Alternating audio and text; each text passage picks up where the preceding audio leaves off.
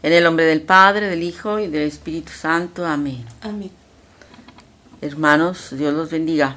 Vamos a iniciar la lección de este día, miércoles de la primera semana de Cuaresma. Bueno, pues vamos a leer en el libro de San Lucas, en el capítulo 11, versículos del 29 al 32. Evangelio de San Lucas, capítulo 11, versículos del 29 al 32. Vamos primero que nada a invocar el auxilio, la inspiración del Espíritu Santo, para que Él venga y nos revele al corazón el mensaje que Jesús tiene para nosotros este día. Ven Espíritu Santo, ven Espíritu Santo. Y sharalalararara. Para para para para para la la y sharalalararara. Alala y shararararara. Para para sharalalararara. Harada sharalalararara. Espíritu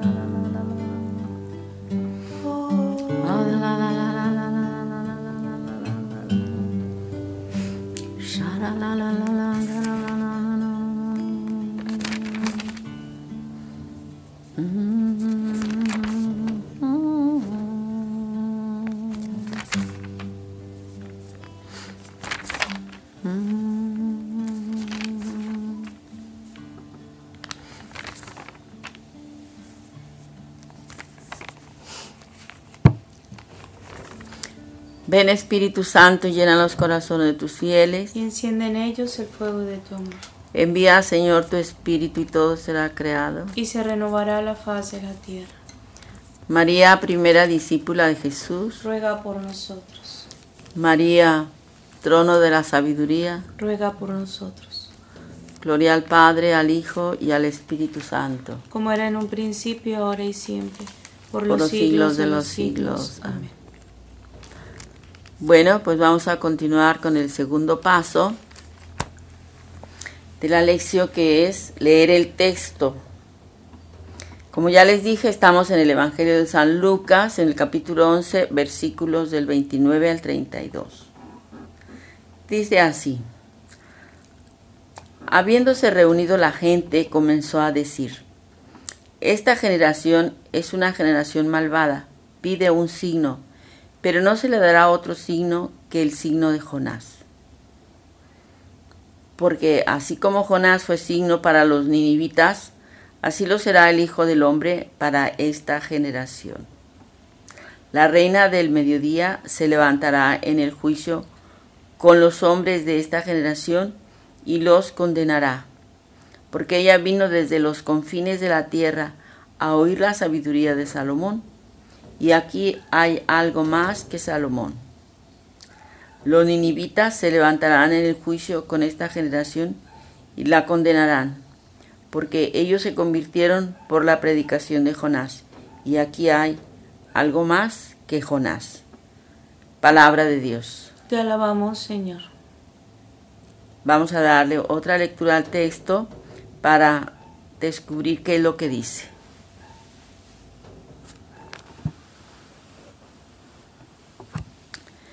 Bueno, el siguiente paso es qué dice el texto.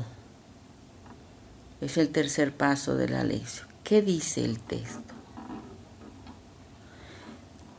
Dice, habiéndose reunido la gente, comenzó a decir, esta generación es una generación malvada, pide un signo, pero no se le dará otro signo que el signo de Jonás. Bueno, aquí dice que Jesús le dijo a la gente, esta generación es una generación malvada, pide un signo. Y en el capítulo anterior, en el capítulo anterior vemos que dice que uno entre la gente le dijo que, que, que diera un signo para creerle, ¿verdad? Entonces Jesús a eso se a eso se está refiriendo. Pero Jesús les contesta de la siguiente manera. Pero no se le dará otro signo que el signo de Jonás. No se le dará otro signo que el signo de Jonás. ¿Y quién es Jonás? ¿Quién es- ¿A quién se refiere Jesús cuando dice que solamente se dará el signo de Jonás? Pues ya hace unos días platicábamos de Jonás. En- entre los, los libros de los profetas está el libro del profeta Jonás, que es chiquitito, nada más tiene cuatro capítulos. Y ya nos habla de que Jonás era un judío al cual Dios llamó y le dijo, ándale, vete a Nínive, la gran ciudad, porque se han corrompido, hay mucha maldad. Y entonces, bueno, Nínive era la capital del imperio que quedaba al norte de, la Mesopotamia, de Asiria que en su momento pues, fue un gran, un gran imperio y dominó a muchas, muchas naciones. Bueno, entonces Dios mandó a Jonás a Nínive, pero Jonás dijo, no, yo no voy. Y quiso huir de Dios y se escapó y se fue al mar en un barco hasta Tarsis, porque supuestamente era lo más alejado del mundo conocido. Como quien dice, se iba a esconder de Dios. Pero nada, pues que se les viene una tempestad cuando iban en el mar y se andaban hundiendo la barca, se andaba hundiendo la barca. Entonces todos los marinos empezaron a decir, pues ¿quién tiene la culpa? ¿Quién tiene la culpa? Este es un castigo de los dioses, ¿quién tiene la culpa?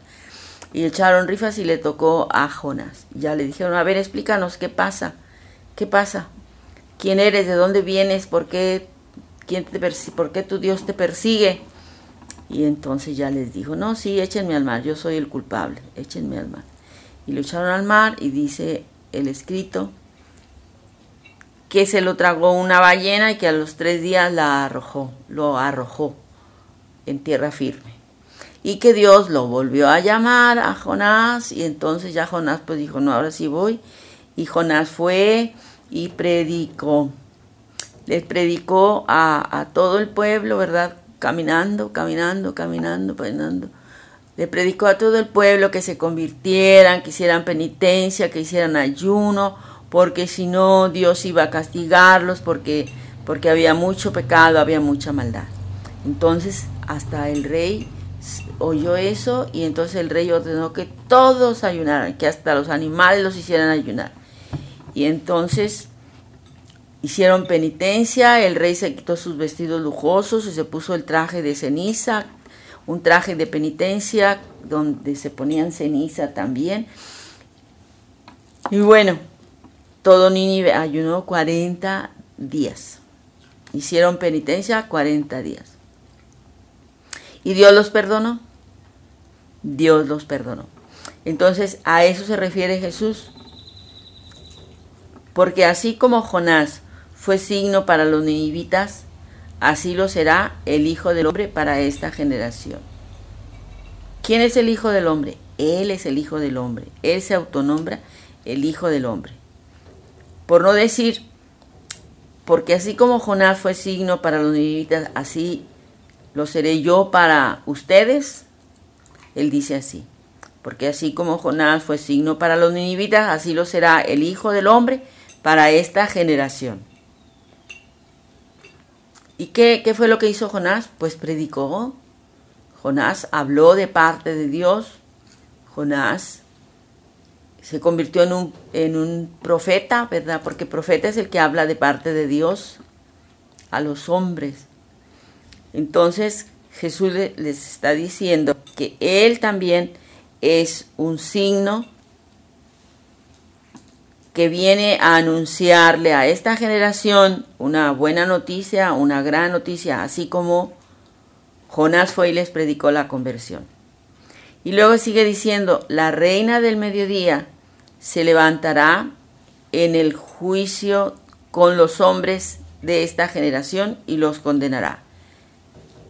¿Qué quiere decir eso de la reina del mediodía? Mediodía se refiere a la parte sur, a la parte sur del, de ese continente o, o de ese territorio. En este caso se refiere al sur de Arabia. Y bueno, pues hay, hay también en, en el primer libro de los reyes todo un texto que habla de esta visita que recibió Salomón de la reina.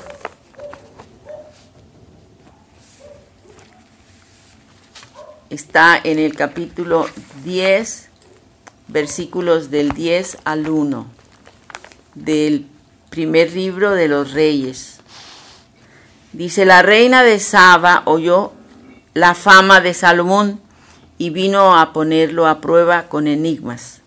Llegó a Jerusalén con una gran fuerza de camellos que portaban perfumes, oro en gran cantidad y piedras preciosas. Se presentó ante Salomón y le planteó todo cuanto había ideado. Salomón resolvió todas sus preguntas. No había cuestión tan arcana que el rey no pudiera desvelar. Cuando la reina de Saba observó la sabiduría toda de Salomón, el palacio que había construido, los manjares de su mesa, las residencias de sus servidores, el porte de sus ministros y sus vestimentas, sus coperos y los holocaustos que ofrecía en el templo de Yahvé, se quedó sin respiración y dijo al rey, era verdad cuanto oí en mi tierra acerca de tus enigmas y de tu sabiduría. Yo no daba crédito a lo que se decía, ahora he venido y mis propios ojos lo han visto. No me dijeron ni la mitad.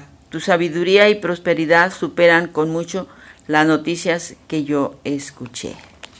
Entonces, eh, a esto se refiere Jesús cuando está diciendo, la reina del mediodía se levantará en el juicio con los hombres de esta generación y los condenará, porque ella vino de los confines de la tierra a oír la sabiduría de Salomón, y aquí hay algo más que Salomón. Fíjense, está hablando de, Salomón como un gran rey.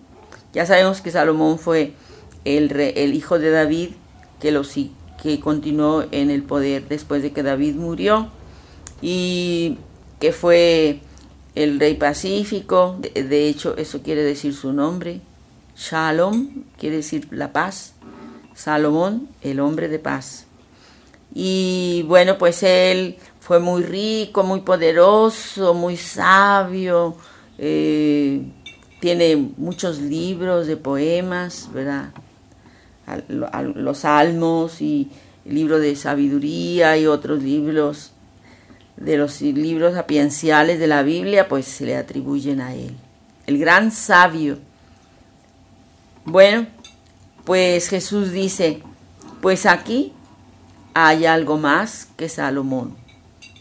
¿Qué, qué fue Salomón? Un rey. Entonces, ¿qué está diciendo Jesús? Yo soy rey. Yo soy rey. Jesús, pues ya sabemos que como Dios, pues es el Señor, el Rey del cielo y de la tierra. Pero como hombre, como hombre también Jesús era rey. Él tenía derecho al trono. Si la casa de David hubiera estado eh, en el trono, hubiera estado gobernando, a Jesús le hubiera tocado ser rey, porque Jesús descendía de David. Eso lo tenemos también en el Antiguo Testamento, donde dice que Dios le prometió al rey David que uno de sus descendientes iba a gobernar para siempre. Dice en el segundo libro de Samuel. Mm.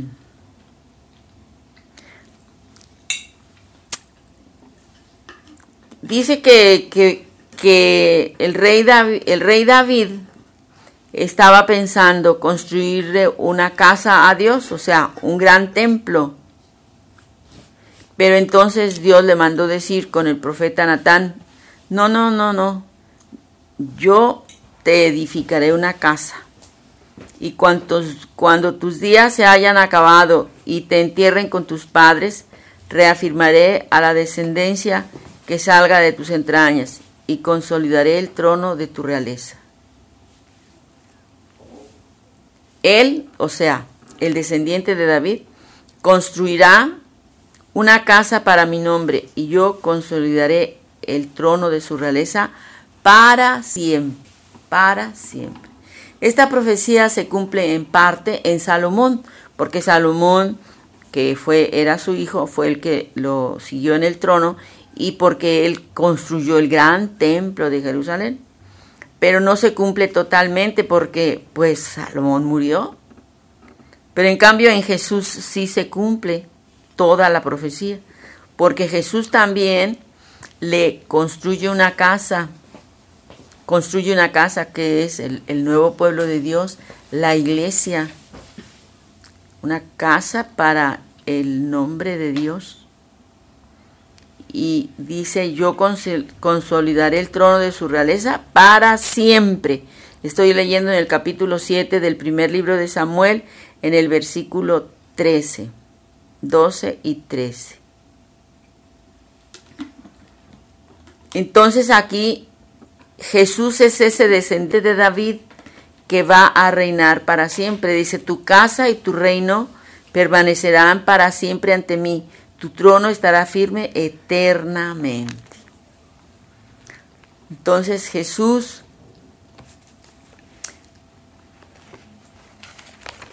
como hombre, si la casa de David hubiera estado en el trono, él hubiera sido rey, a él le hubiera tocado gobernar. Y ciertamente Jesús vino como rey, así se lo dijo a Pilatos cuando le estaba diciendo, ¿y es cierto que tú eres rey? Entonces dice, Sí, le dice Jesús, para eso he venido, para ser rey.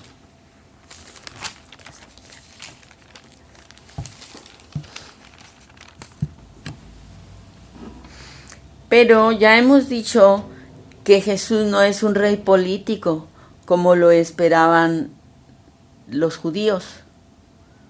Los judíos por eso se enojaron mucho y lo rechazaron, porque ellos estaban esperando al Mesías, que iba a liberarlos, que iba a ser su rey, y los iba a liberar de la opresión de los romanos. Ya estaban hartos de opresiones, habían dominado muchos pueblos, y los últimos que los dominaron fueron los romanos.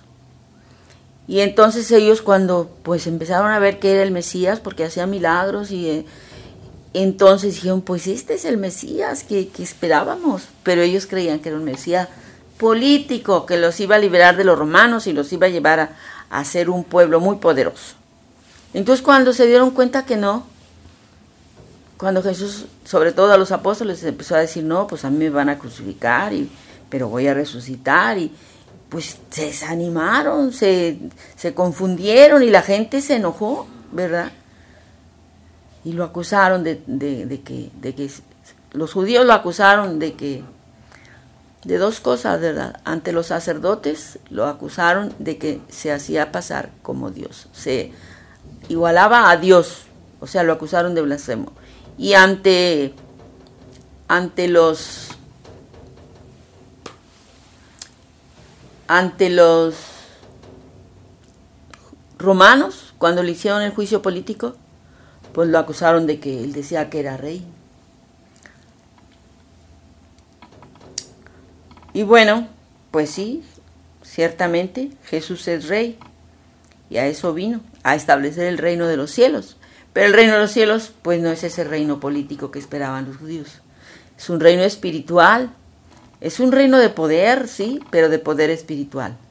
Es un reino de paz, de amor, de verdad, de justicia, de perdón, de misericordia, de luz, de verdad. Ese es el reino de los cielos. Y ese es el reino en el cual viene a gobernar Jesús. Y luego sigue diciendo, los ninivitas se levantarán en el juicio con esta generación y la condenarán, porque ellos se convirtieron por la predicación de Jonás, y aquí hay algo más que Jonás. ¿Y qué fue? ¿Qué era Jonás? un profeta. ¿Y qué es lo que está diciendo Jesús? Pues que él es profeta, más que Jonás. Aquí hay algo, algo más que Jonás. Los judíos también esperaban al Mesías como, no como un profeta, sino como el profeta, el profeta. ¿Y a qué se referían cuando decían que estaban esperando eh, al profeta, pues a una, a una promesa que Dios le había hecho a Moisés de que cuando él se muriera, él iba a mandar un profeta. Eso está en el libro del Deuteronomio, en el capítulo 18, en el versículo 15. Dice, Yahvé tu Dios te suscitará de en medio de ti, de entre tus hermanos, un profeta como yo. A él escucharéis, escucharéis. Es exactamente lo que tú pediste a Yahvé tu Dios en el Horeb, el día de la asamblea, diciendo, no volveré a escuchar la voz de Yahvé mi Dios, ni veré más ese gran fuego para no morir. Y Yahvé me dijo a mí, bien está lo que han dicho. Yo les suscitaré de en medio de sus hermanos un profeta semejante a ti. Pondré mis palabras en su boca y él les dirá todo lo que yo le mande. Si un hombre no escucha mis palabras, las que ese profeta pronuncie en mi nombre, yo mismo le pediré cuentas. Bueno, pues aquí vemos que Jesús dice que Él es el profeta, el profeta. ¿Y quién es un profeta? Como ya les dije hace rato, pues es el que habla de parte de Dios, en el nombre de Dios. Y Jesús no, no es uno de los profetas, es el profeta por excelencia, porque él mismo nos viene a revelar al Padre. Él mismo nos viene a decir cómo es Dios.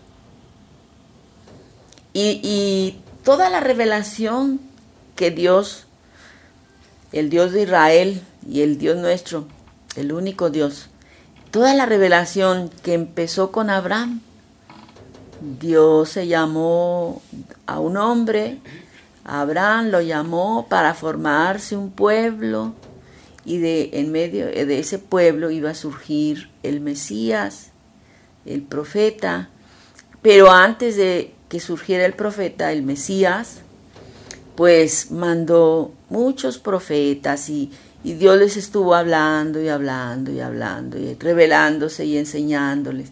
Y se dio a conocer a, a ellos y a través de ellos a los pueblos que los rodeaban.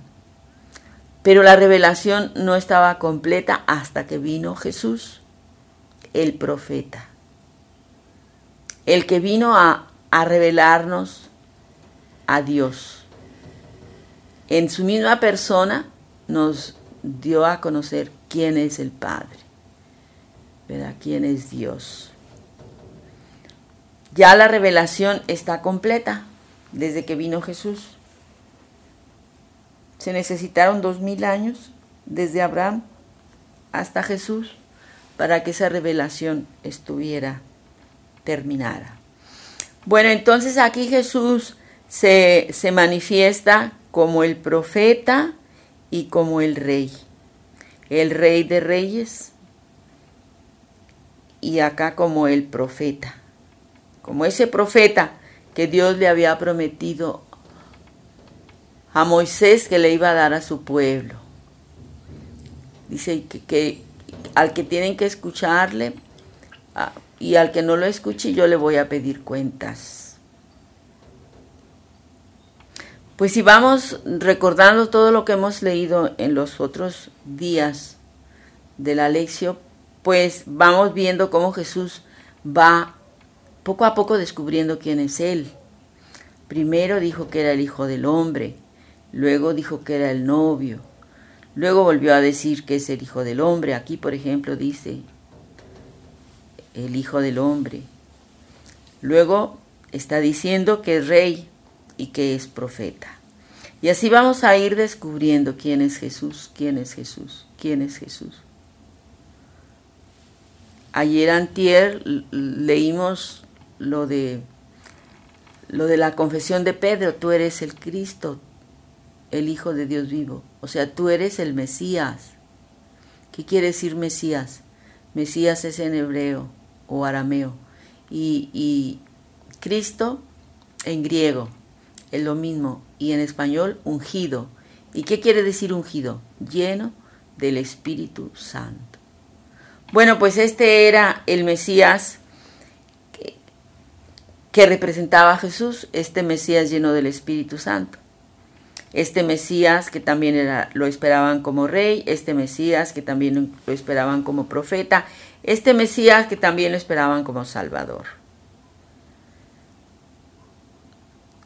Es muy, muy riquísima la escritura, si la sabemos ir, ir Mm, estudiando, escudriñando y vamos encontrando a la persona de Jesús y en él pues a Dios.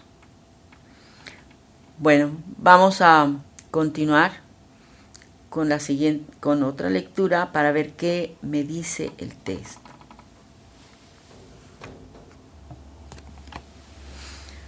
Bueno, pues no sé qué será lo que les ha llamado más la atención de todo esto que hemos leído y comentado sobre el texto de este día. A mí lo que me emociona y me llama la atención es ir descubriendo poco a poco quién es Jesús. Por ejemplo, ayer también que, o antier no sé cuándo, cuando vimos la, el texto donde San Pedro le dice, tú eres el Cristo, el Hijo de Dios vivo. Ahí también se está cuando Jesús lo aprueba, sí, sí, sí, eso te lo inspiró mi padre, le dice, bienaventurado. Pero entonces está aceptando que Él es el Cristo, o sea, el Mesías, el que esperaban de todos, todos los judíos por siglos y siglos. El Mesías, el Hijo de Dios, o sea, Dios encarnado. Jesús es verdadero Dios y verdadero hombre. Ese Mesías es verdadero Dios y verdadero hombre. Es la segunda persona de la Santísima Trinidad que se encarna. Pero ese Mesías, ese Dios hombre, viene como profeta, como el profeta, a dar la revelación completa de Dios a los hombres, viene como el rey de reyes, viene como el ungido, el lleno del Espíritu Santo, viene como el salvador del mundo, eso lo vemos desde el Génesis. Y pues es muy bonito ir descubriendo en la escritura quién es Jesús, quién es Jesús, el Hijo del Hombre, el novio, el esposo de la iglesia,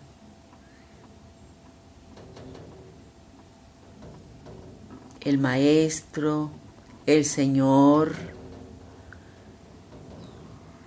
Y en cada una de esas dimensiones de la persona de Jesús, nosotros debemos ir profundizando, irlo conociendo, irlo descubriendo. Como Dios y hombre, como el Rey de nuestras vidas, el Rey de mi vida, como el Señor de toda la creación, pero también el Señor de mi vida, como el profeta, el que me viene a revelar quién es Dios, como el Maestro que me enseña cada día, en fin, yo los invito para que ustedes tengan esa actitud cuando leen las escrituras de sobre todo el Nuevo Testamento, el Evangelio, aunque también en el Antiguo Testamento podemos encontrar a Jesús profetizado, ¿verdad? y, y en el Nuevo Testamento ya directamente lo podemos ir descubriendo, ir contemplando, ir conociendo. Bueno, pues vamos a darle gracias a Dios por su palabra, en la cual se nos revela.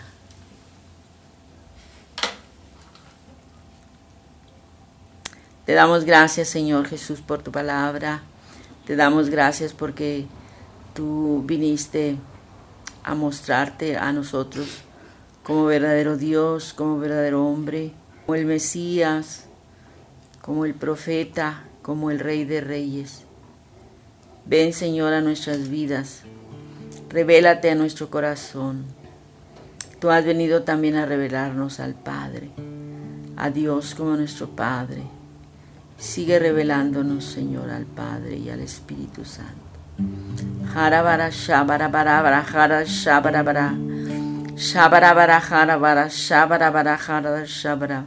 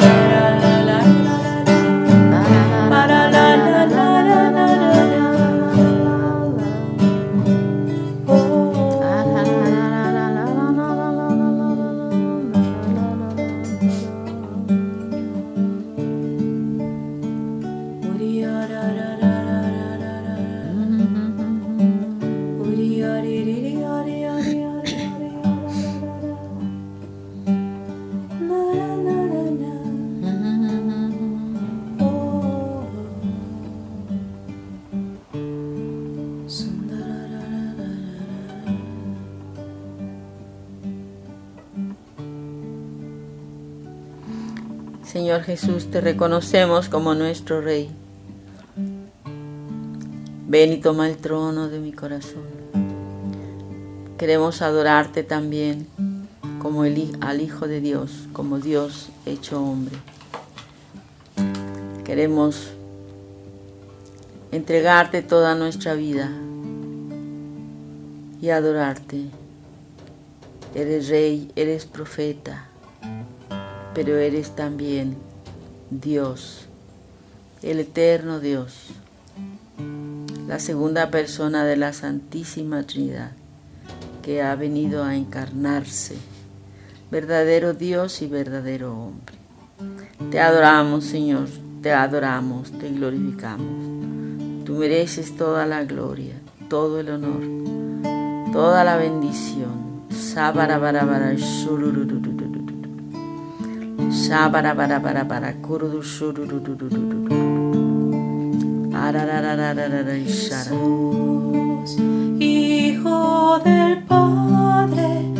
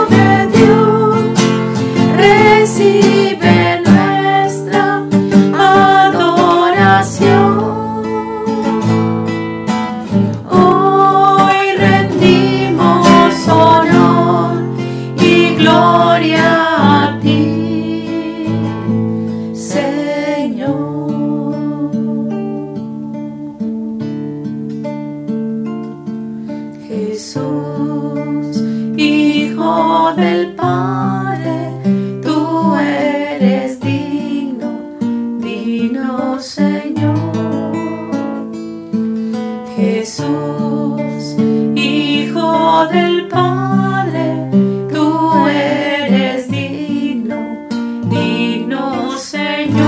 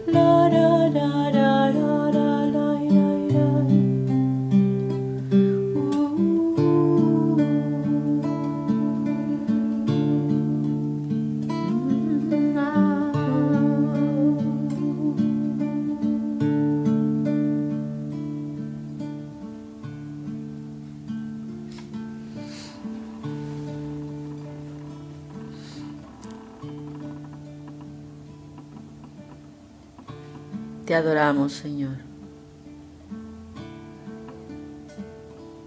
Te adoramos, Señor Jesús. Verdadero Dios, el profeta, el rey, el Hijo del Rey. Te adoramos. Hari Shari Hai Shari Hai Shara Hai Shiri.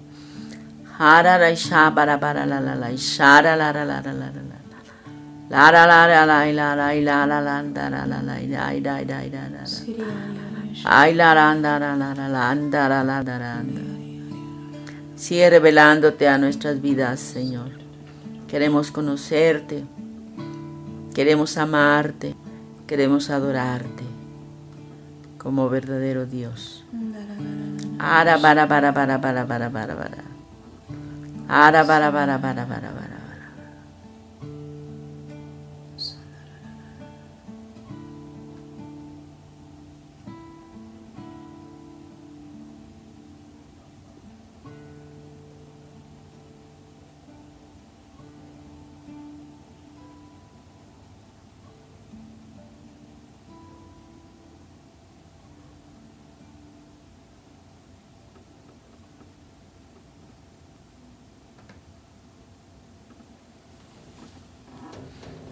Gloria al Padre, gloria al Hijo y gloria al Espíritu Santo. Como era en un principio, ahora y siempre, por los siglos de los siglos. Amén.